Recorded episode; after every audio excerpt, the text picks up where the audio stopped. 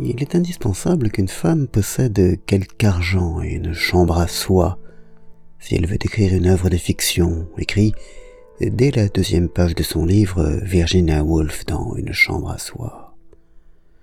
On ne lui avait pas tout à fait demandé cela. On lui avait demandé un texte sur les femmes et le roman, et peut-être attendait-on, euh, quoique j'en doute, on devait bien savoir à qui l'on s'adressait, un essai sur la sensibilité particulière des femmes ou un hommage à Jane Austen ou au Sir Bronte. Mais non, Virginia Woolf répond d'une toute autre manière à la commande qui lui a été faite, nous emmenant avec elle, avec son alter ego plutôt, Mary Betton, dans un long voyage qui commence à Oxbridge et se poursuit dans les activités, les tâches et les lieux dont les femmes furent si longtemps exclues si longtemps absente, à moins qu'elle ne s'y montre curieusement présente. Une chambre à soi, a titré Clara Malraux, la traductrice, là où le texte anglais ne parlait que de room. Mais elle a sans doute eu raison, Clara, qui s'y connaissait en fait d'encombrement de l'espace et d'étouffement par les hommes, de traduire ainsi. Euh, car ce n'est pas seulement un bureau qui, pour Virginia Woolf, a manqué aux femmes, mais une vie, la possibilité d'une vie autonome. Dans la littérature, observe l'autrice, les flammes flamboient comme des phares. Dans les œuvres de tous les poètes depuis l'origine des temps, euh, Clytemnestre, Antigone, Cléopâtre, Lady Macbeth, Phèdre, Cressida, Rosaline, Desdemone, la duchesse d'Amalfi dans les drames. Puis, euh, dans les œuvres en prose, euh, Mélaminte, Clarisse, Becky Sharp, Anna Karenine, Emma Bovary, Madame de Guermantes, les noms me viennent à l'esprit en foule et n'évoquent pas des femmes manquant de personnalité ou de caractère. Vraiment, si la femme n'avait d'existence que dans les œuvres littéraires masculines, on l'imaginerait comme une créature de la plus haute importance, diverse, héroïque et médiocre, magnifique et vile, infiniment belle et hideuse à l'extrême. Mais ça, c'est ce que racontent les livres. En imagination, elle est de la plus haute importance. En pratique, elle est complètement insignifiante. Elle envahit la poésie d'un bout à l'autre. Elle est à peu de choses près absente de l'histoire. Dans la fiction, elle domine la vie des rois et des conquérants. En fait, elle était l'esclave de n'importe quel garçon dont les parents avaient exigé qu'elle portât l'anneau à son doigt.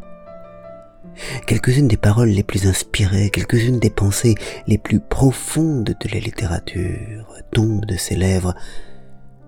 Dans la vie pratique, elle pouvait tout juste lire, à peine écrire, et était la propriété de son mari.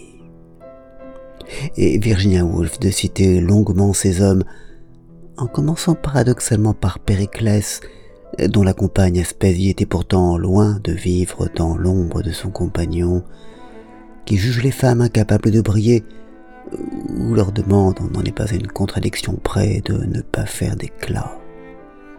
Elle constate qu'au-delà même de cette injonction, les femmes n'ont jamais eu de temps à elles, étant toujours là pour les autres, et que c'est cette place, ce rôle d'être pour les autres, pour les hommes qui les entourent notamment, qu'elles occupent dans la littérature comme elles l'occupent dans leur existence.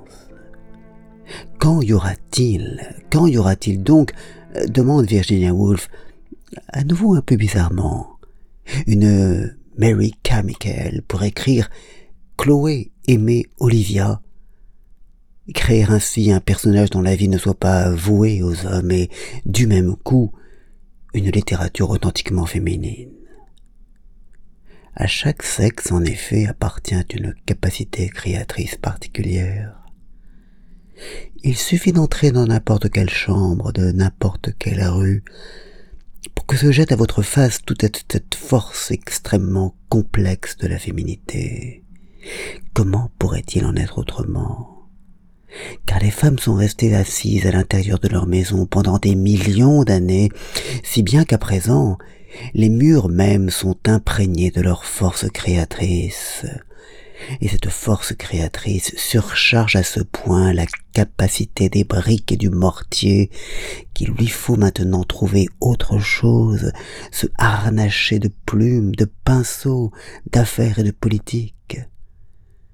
Mais ce pouvoir créateur des femmes est très différent du pouvoir créateur des hommes. Et on est obligé de conclure qu'il serait infiniment regrettable qu'il se trouvât entravé ou gaspillé car il a été gagné par des siècles de la discipline la plus rigoureuse, et rien n'existe qui puisse prendre sa place. Il serait infiniment regrettable que les femmes écrivissent comme des hommes ou vécussent comme des hommes, car si deux sexes sont tout à fait insuffisants quand on songe à l'étendue et à la diversité du monde, comment nous en tirerions-nous avec un seul? L'éducation ne devrait-elle pas faire ressortir et fortifier les différences plutôt que les ressemblances? Fortifier les différences, mais pour qu'elles coopèrent mieux? En chacun de nous dominent deux forces, l'une masculine, l'autre féminine. Et dans le cerveau de l'homme, l'homme a la prédominance sur la femme, et dans le cerveau de la femme, la femme a la prédominance sur l'homme.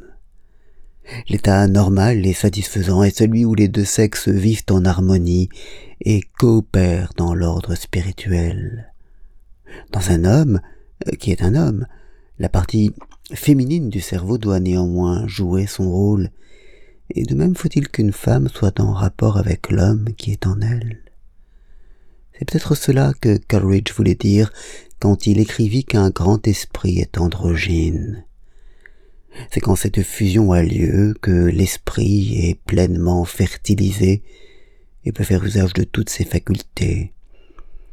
Peut-être un esprit purement masculin est-il incapable de création, de même qu'un esprit purement féminin. Et maintenant, voici que Mary Betton cesse de parler. Elle vous a dit comment elle est parvenue à la conclusion dépourvu de poésie, qu'il est nécessaire d'avoir cinq cents livres de rente et une chambre dont la porte est pourvue d'une serrure si l'on veut décrire une œuvre de fiction ou une œuvre poétique.